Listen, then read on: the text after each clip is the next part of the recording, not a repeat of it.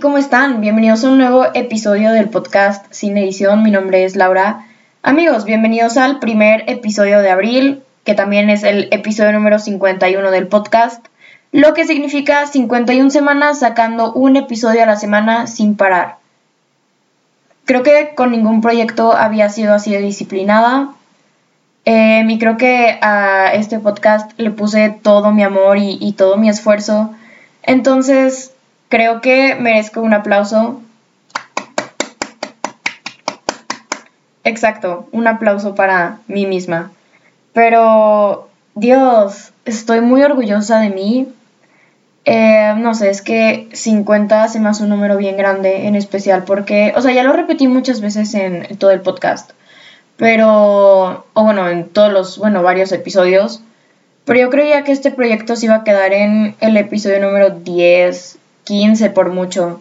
Porque cuando empiezo algo, bueno, cuando empezaba algo, no es que estoy orgullosa de esto, pero generalmente no era como que lo terminara. Y si había muy pocas cosas que yo empezaba que terminaban.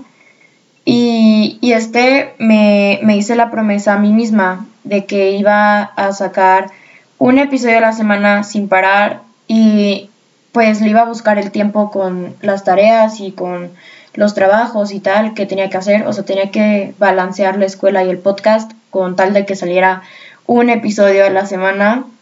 Y por, o sea, durante el primer año. Y el 16 de abril sin edición cumple un año.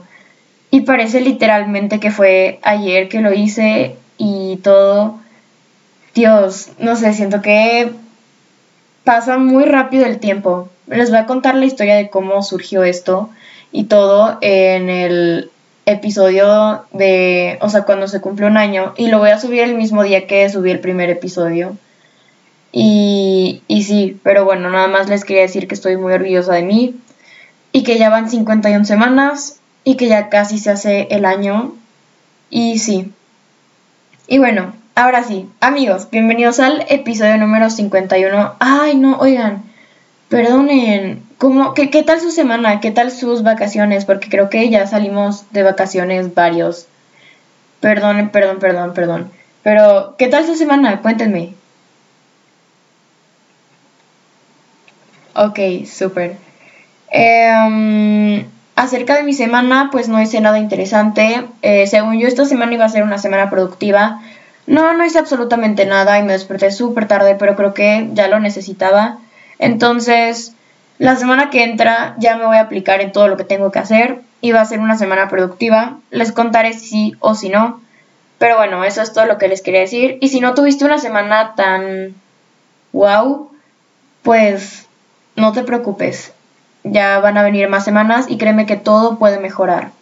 Y bueno, nada más les quería decir que el reggaetón viejo es, es lo más, ¿saben? Y que creo que el mejor, o sea, bueno, en mi opinión, claro, el mejor, o bueno, no, de los mejores de reggaetón de todos los tiempos, siempre Don Omar, ¿saben?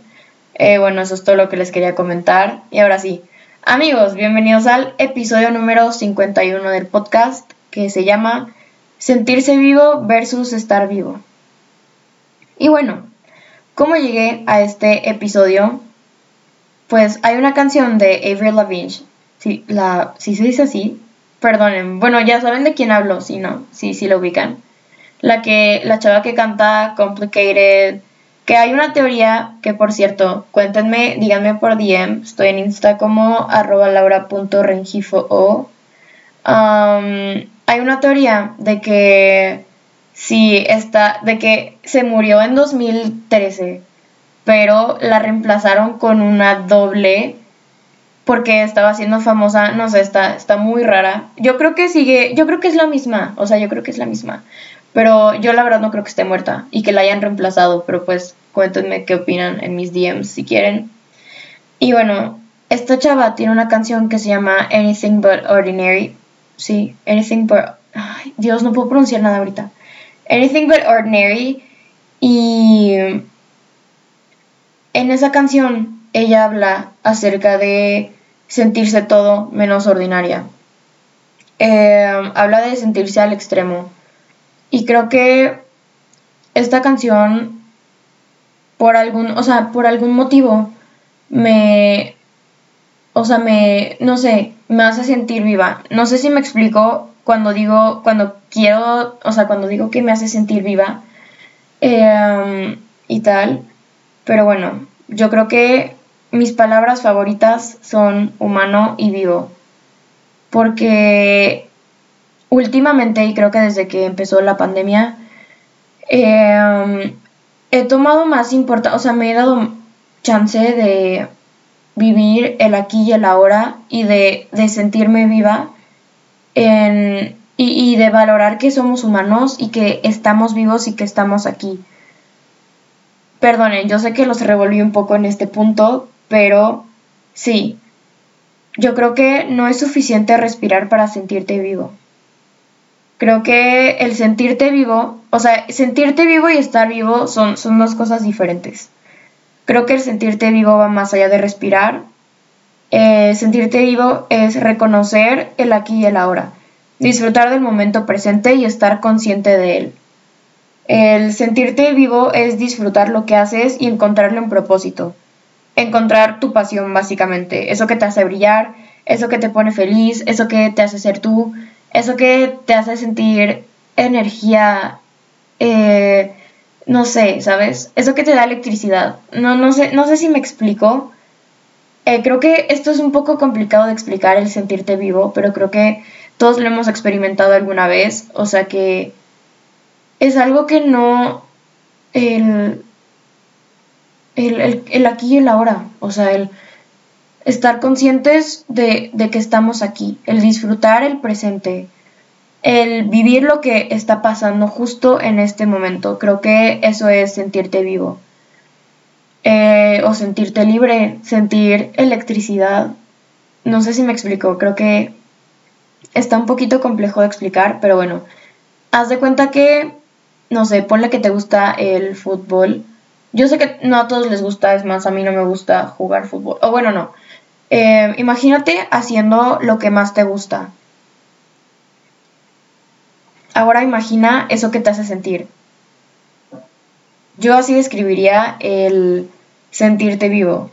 Eh, por ejemplo, algo que me hace sentir viva es grabar el podcast, em, bailar, eh, poner música en mis audífonos a todo volumen y, ponerme a cantar. Eh, dibujar también me hace sentir viva. Em, estar con las personas que quiero, etc. Y bueno, ¿Cómo encuentro eso que me hace sentir vivo?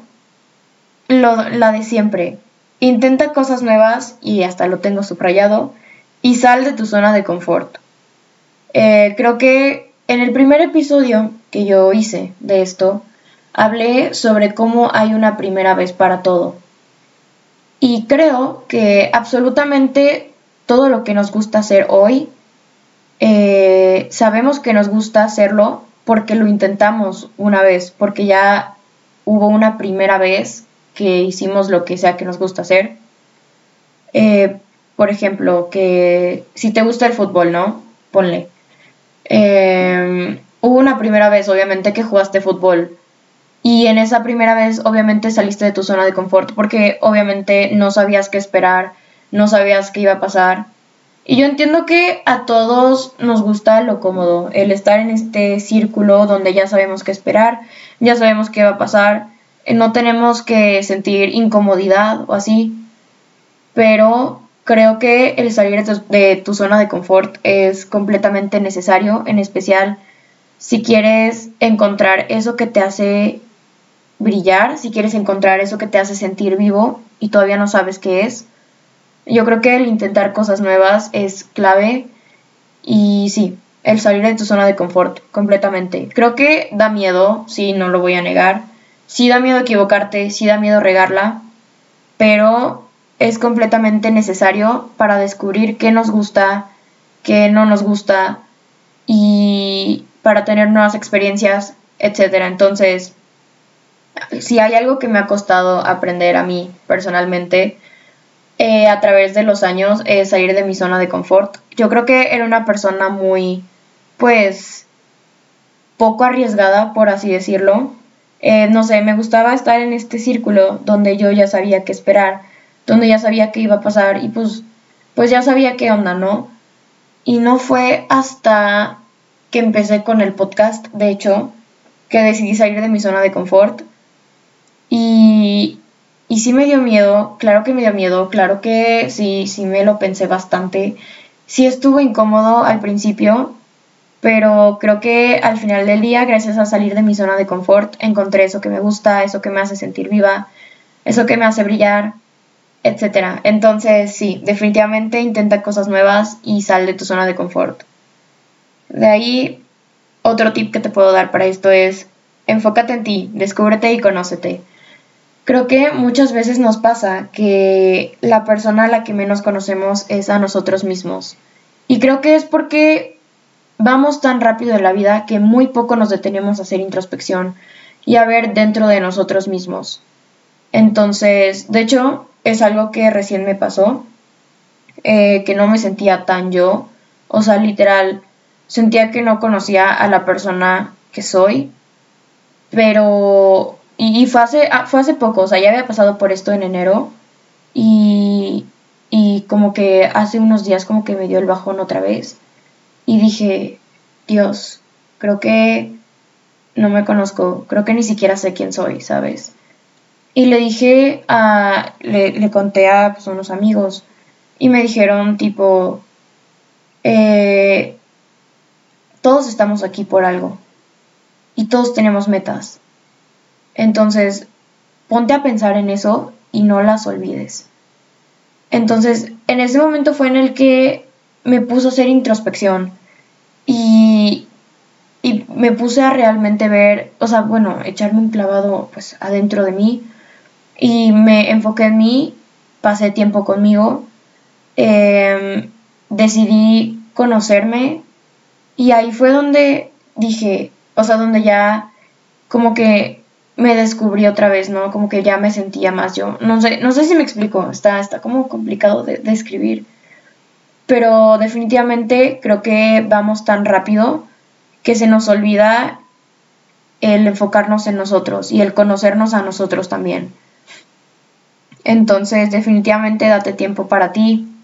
Em, haz lo que más te guste. Eh, haz introspección. Eh, ve hacia dentro de ti, etc. Y bueno, algo importante es que creo que todos tenemos miedo de regarla y todos tenemos miedo de equivocarnos.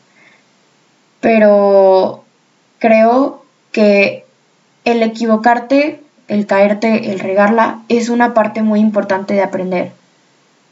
Em, obviamente nadie nace aprendido. Claro que a muchas personas a lo mejor les cuesta menos trabajo que a otras aprender cierta cosa, pero créeme que nadie nace aprendido y, créeme que no podemos dominar todo a la primera. Creo que no sé por qué tenemos este afán de dominar todo a la primera, de que todo nos salga ya y, no queremos ser pacientes, pero no, ¿sabes? Em, no todo te va a salir a la primera y está bien. No te desesperes, no tires la toalla, no... Sí, no, o sea, tú sigue intentando hasta que lo logres. Y por ejemplo, em, nadie, nadie puede hacer un ollie en la patineta sin haberse caído antes, te lo apuesto.